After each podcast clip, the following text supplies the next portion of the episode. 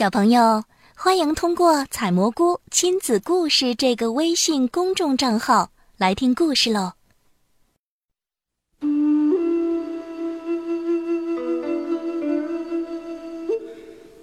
小朋友们，又到了听故事的时间了。罗曼阿姨要继续给你说中国历史故事《龙图腾》。随着人类在生活中不断的进行发明创造。弓箭被发明出来，男人们狩猎的成果显著提高，再加上人口的增加，各个氏族间开始为争夺地盘而发生争斗。于是，氏族当中的头等大事从温饱转向了战争。在打仗方面，女人显然不如男子，于是开始由男子在发生战争的时候。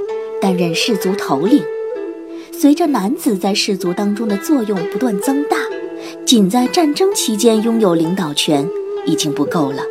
女性逐渐退出氏族的核心位置，由男性取而代之，母系氏族社会也随之过渡到了父系氏族社会。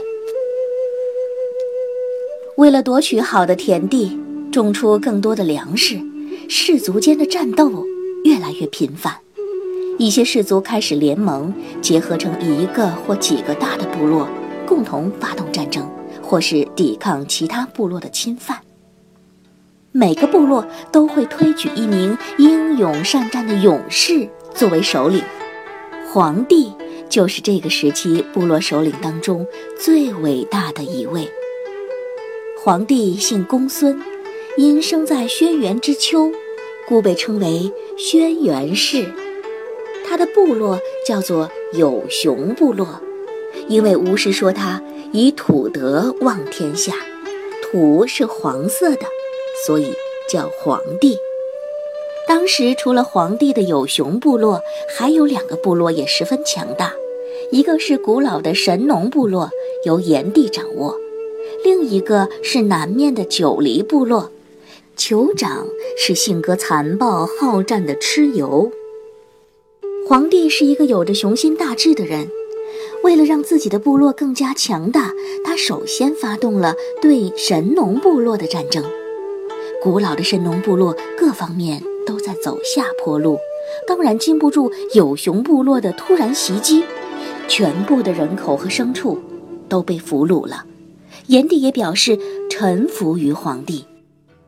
皇帝获得了大批物资，又解除了腹背受敌的危险，这才将矛头转向南方。传说蚩尤有八十一个兄弟，都是能说人话的野兽。与皇帝交战之初，蚩尤一度大败皇帝的军队，因为蚩尤自己就是半个妖怪，会喷烟吐雾。把皇帝和他的军队团团罩住，使之辨不清方向，更杀不出重围。就在这危急关头，皇帝猛然抬头，看见了天上的北斗星，斗柄转动，而斗勺始终不动。他根据这个原理发明了指南车，认定了一个方向，这才带领军队冲出重围。皇帝和蚩尤的决战在涿鹿一带打响。相传，蚩尤率领魑魅魍魉各种鬼神，请风伯雨师纵风下雨。皇帝则布下阵法，请来女魃，也就是传说当中皇帝的女儿来止雨。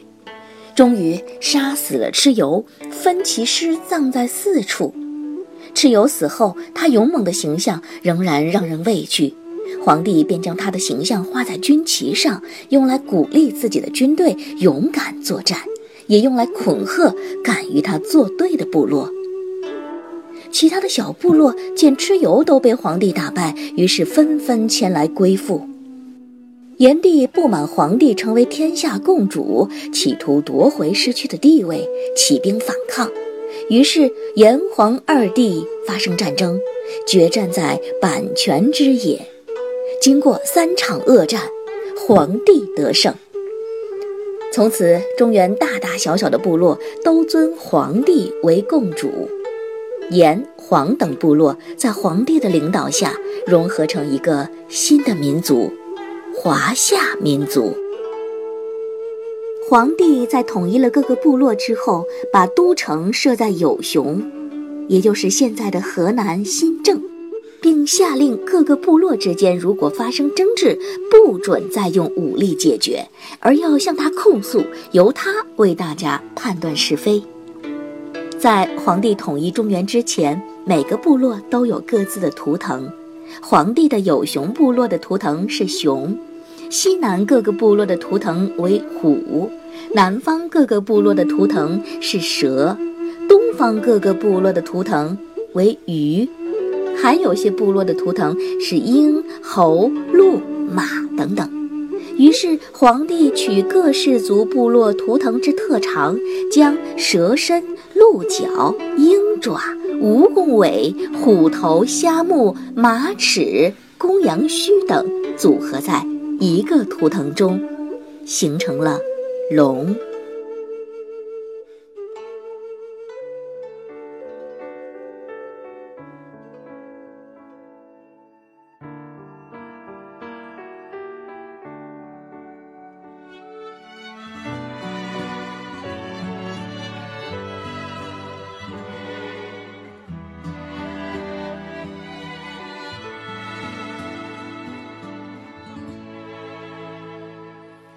想看你笑，想和你闹，想拥你入我怀抱。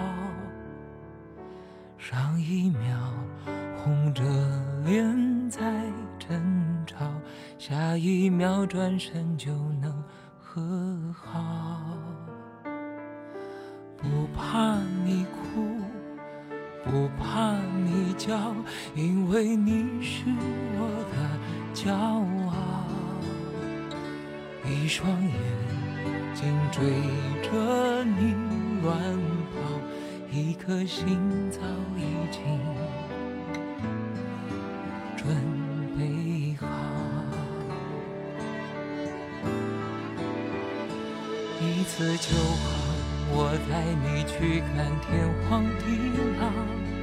在阳光灿烂的日子里开怀大笑，在自由自在的空气里吵吵闹闹。你可知道我唯一的想要？世界还小，我陪你去到天涯海角，在没有烦恼的角落里停止寻找。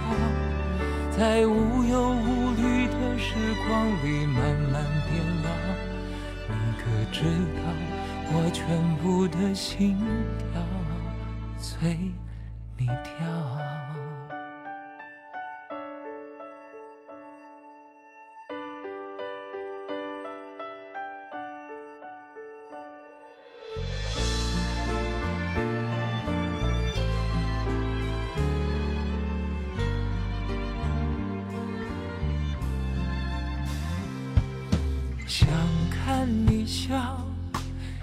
和你闹，想拥你入我怀抱。上一秒红着脸在争吵，下一秒转身就能和好。不怕你哭，不怕你叫，因为你是。我的骄傲，追着你乱跑，一颗心早已经准备好。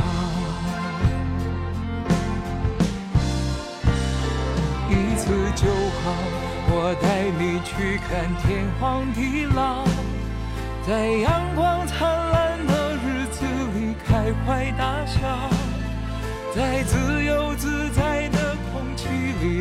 闹闹闹。你可知道我唯一的想要？世界还小，我陪你去到天涯海角，在没有烦恼的角落里停止。寻找，